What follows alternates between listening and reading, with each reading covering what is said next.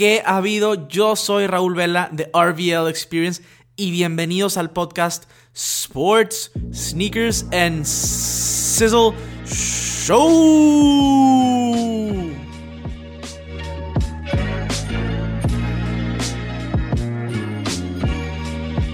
¿Qué hay banda? ¿Cómo están? Espero que estén excelente.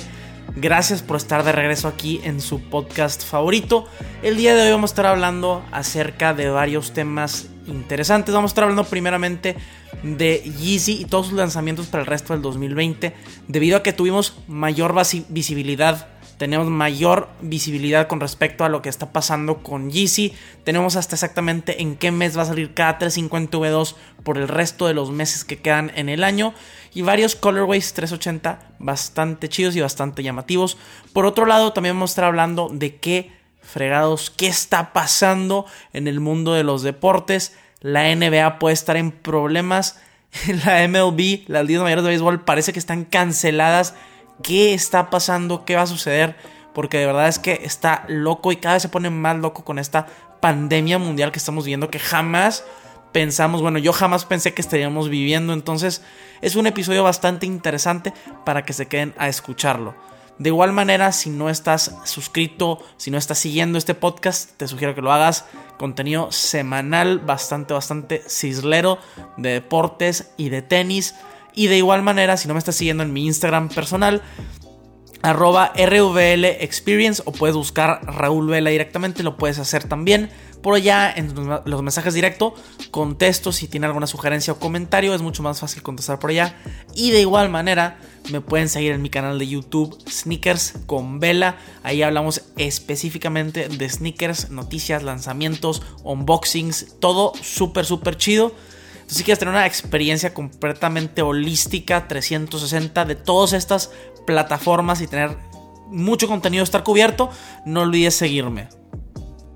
Ahora sí, para entrarle al juguito del episodio, vamos a estar hablando primeramente de la sección de sneakers, vamos a estar hablando de Yeezy y todos los lanzamientos que van a salir en el resto del 2020 porque ya tenemos mayor visibilidad al respecto. Eh, junto con varios, bueno, Yeezy Mafia junto con otras eh, pues noticias o medios ya dieron una visibilidad para todos los Yeezy 350 que van a salir este año mes tras mes. Sí se han retrasado algunos pares, por ejemplo el, Zion lo íbamos a tener en mayo, eh, se pasó a junio y después pasa a julio. Entonces así son las cosas. Va a estar prácticamente el Zion en julio, al igual que el, el, Blue Oat. Vamos a tener también el Israfil en agosto, el Asriel en septiembre, el Abbes en octubre, Yecher noviembre y el Liada en diciembre. Estos son los 350 que vienen para el resto del año. También vamos a tener varias ofertas de los 380, pero primero vamos a enfocarnos un poquito en los 350. El Zion, el Zion que va a salir en, en mayo, ahora saldrá en julio. Este colorway que es muy eh, parecido o hace mucha alusión al Turtle Dove 350 V1. Me gusta porque este verano se cumplen 5 años de que se lanzó el 350V1 y de esta manera Yeezy está haciendo como esa alusión a su primer 350V1 que hizo tan popular la marca y tan una silueta tan atemporal. Creó, de, o sea, del V1 pasa el V2 y se queda esto tan atemporal. Eh, después, en agosto, tenemos el Israfil. Eh, el Israfil que es un colorway como café, digo, gris con azul, azulado y medio tan. Eh, la stripe es como medio tan o medio naranjosa. Entonces tiene mucho parecido al, al Tail Lights 350. Y la verdad es que también mucho parecido al True Form, los colores. Yo considero que por eso no es el mejor colorway de los que van a lanzar. Entonces, bueno, este es, este es eh, el GC que vamos a tener para agosto. Después tenemos uno de los favoritos el Asriel. De hecho, llevé una encuesta en Instagram eh, sobre cuál de todos esos 350 preferían ustedes. Y la mayoría de las respuestas fueron muy sencillas: eh, Zion o Asriel. Así está la onda. Eh, el Asriel es un colorway muy, muy chido. De hecho, se, pensaba que iba a ser el Yechill 2.0. El Yechill es este Yeezy 350 que salió a final del, del año pasado, del 2019. Que prácticamente tenía eh, colores muy llamativos sobre una base en negro. Esta base en negro que la verdad es que se le ve muy bien a un 350 V2. En este caso el Asriel eh, no tiene tantos colores, tiene más como una mezcla de azules con blanco sobre una base negra, pero algo que está muy muy diferente, pero muy llamativo a la vez, es que la mediasuela no es negra, eh, sin embargo es una mediasuela como crema. Entonces tienes contraste de colores en la mediasuela como crema y tienes eh, estos colores súper llamativos blancos y azules con negro. Entonces definitivamente si yo voy a comprar un par de Yeezy 350 V2 este año, va a ser este Asriel que me tiene, la neta, muy emocionado. Luego el lanzamiento de Yeezy para el mes eh, de octubre, bueno, de 350, es el 350 V2 Aves, Aves con Z al final. Este no me gusta para nada. Eh, no es que no me guste para nada, eh, está bonito, está muy combinable, pero esta es una versión nueva del colorway clásico eh, de 350 V2 que ha salido desde pues prácticamente el Static. Que salió el Static, luego salió el, el Landmark, luego tuvimos el Citrin, luego el Yeshaya y ahora la Abyss. Eh, el Static todavía es un poquito diferente, pero el, el el Yeshaya, el Abyss, el Citrin son colores prácticamente iguales. Entonces, si tienes algunos de estos colorways, neta no te recomiendo que compres este Abyss. Sin embargo, si no tienes este colorway, bueno, cualquiera de estos colorways definitivamente vale la pena. ¿Por qué? Te voy a decir por qué. Es de los Yeezys más combinables que hay. Yo tengo el Lundmark y soy feliz con el Lundmark. De hecho, eh, he dejado de comprar muchos 350 V2 porque el Lundmark cumple con muchísimas, muchísimas eh, pues expectativas de outfits. Eh, veo el color y digo, nada, ya lo puedo cubrir con el Lundmark, ¿no? Entonces, sinceramente si no tienes algún tipo de colorway como estos, sí te recomiendo que vayas por la vez. Si ya tienes algún colorway, no te lo recomiendo. Ahora, en noviembre tenemos el Yecher. Este que se me hace bastante interesante fuera del Asriel y del Zion. Este que sinceramente como que no alcanzo a ver bien los colores, pero tiene algo que eh, relativamente me gusta. El upper parece que es como café eh, la mediasuela es como un café ligero y la stripe parece ser de un color azul. Está bastante llamativo. Además de que yo uso mucho los colores cafés, me gustan mucho. Entonces, por la paleta de colores, eh, considero que, que este podría ser una buena opción. Pero si te gusta una opción de un café más parecido al Earth, a menos como se ven en las fotos eh, de esas promocionales que sube Yeezy Mafia, por ejemplo. Es, el Yeezy que viene en, diciembre, el Yeezy Eliada. Sin embargo, no descarto que salga otro 350 V2 en diciembre, eh, como hubo el diciembre pasado, para, para capturar todo este mercado de gente tratando de comprar Yeezys en diciembre.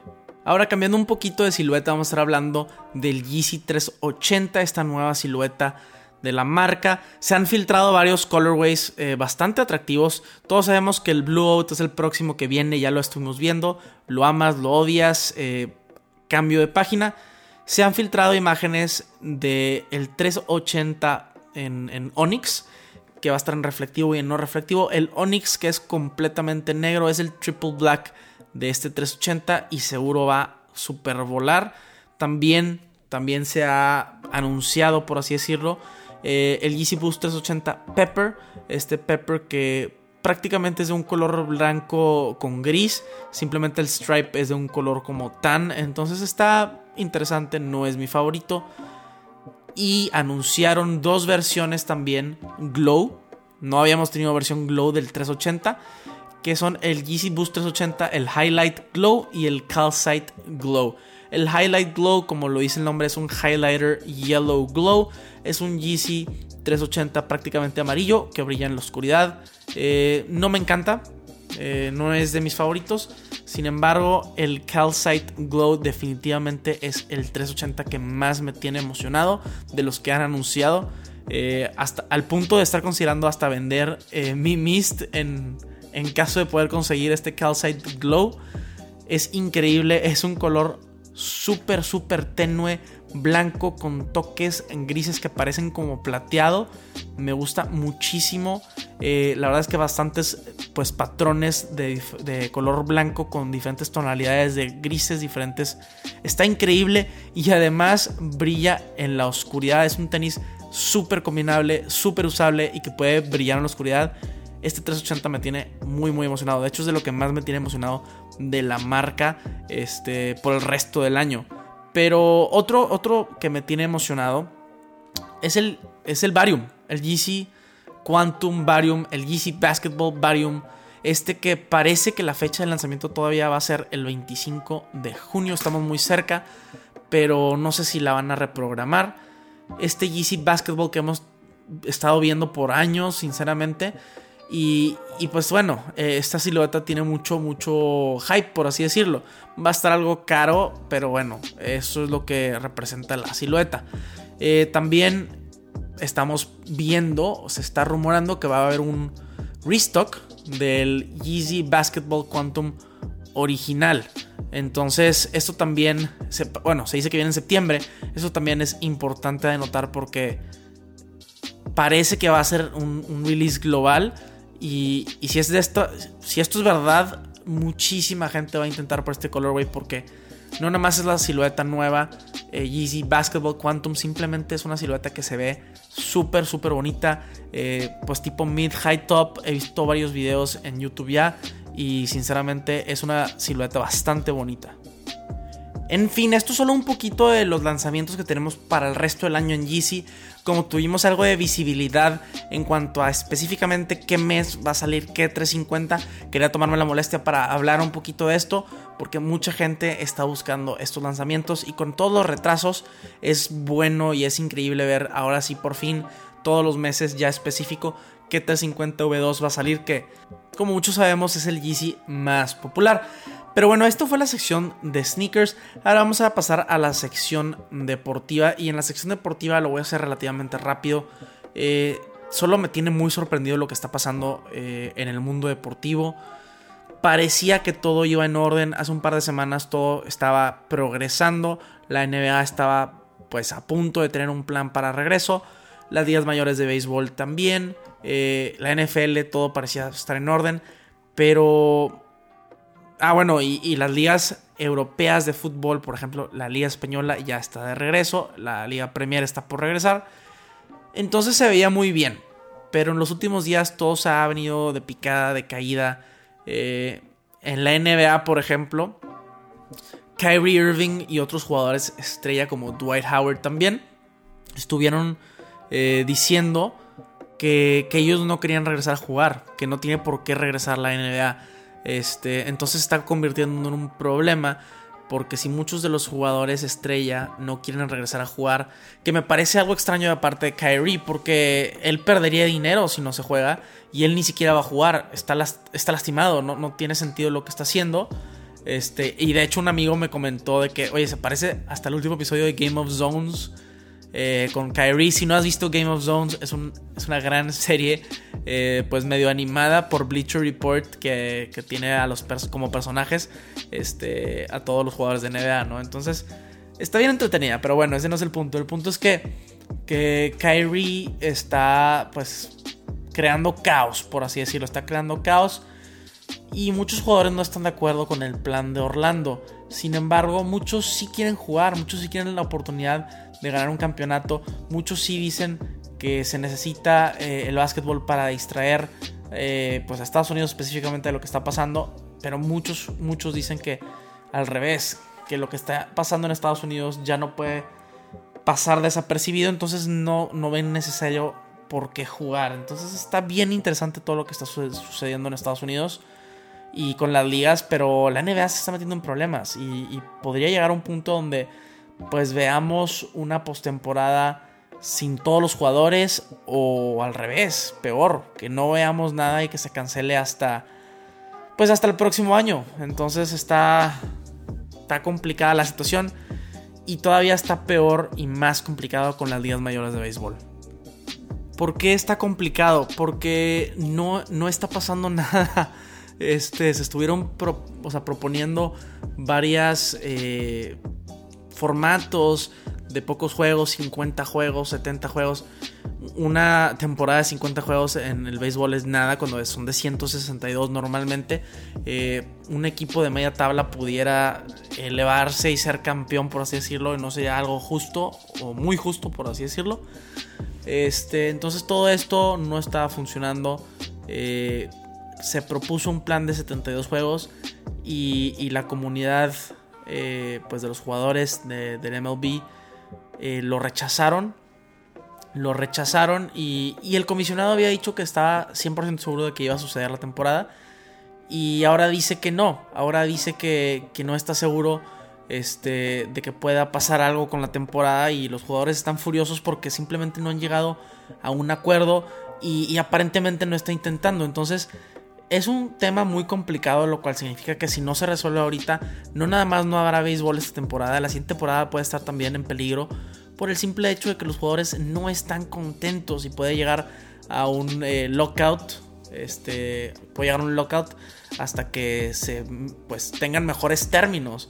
Eh, estuve viendo varios artículos de que Ross Stripling es un pitcher de, de los Dodgers, es un pitcher de los Dodgers que de hecho este, Ross Tripling tiene un podcast y espero un, un episodio hablando de esto.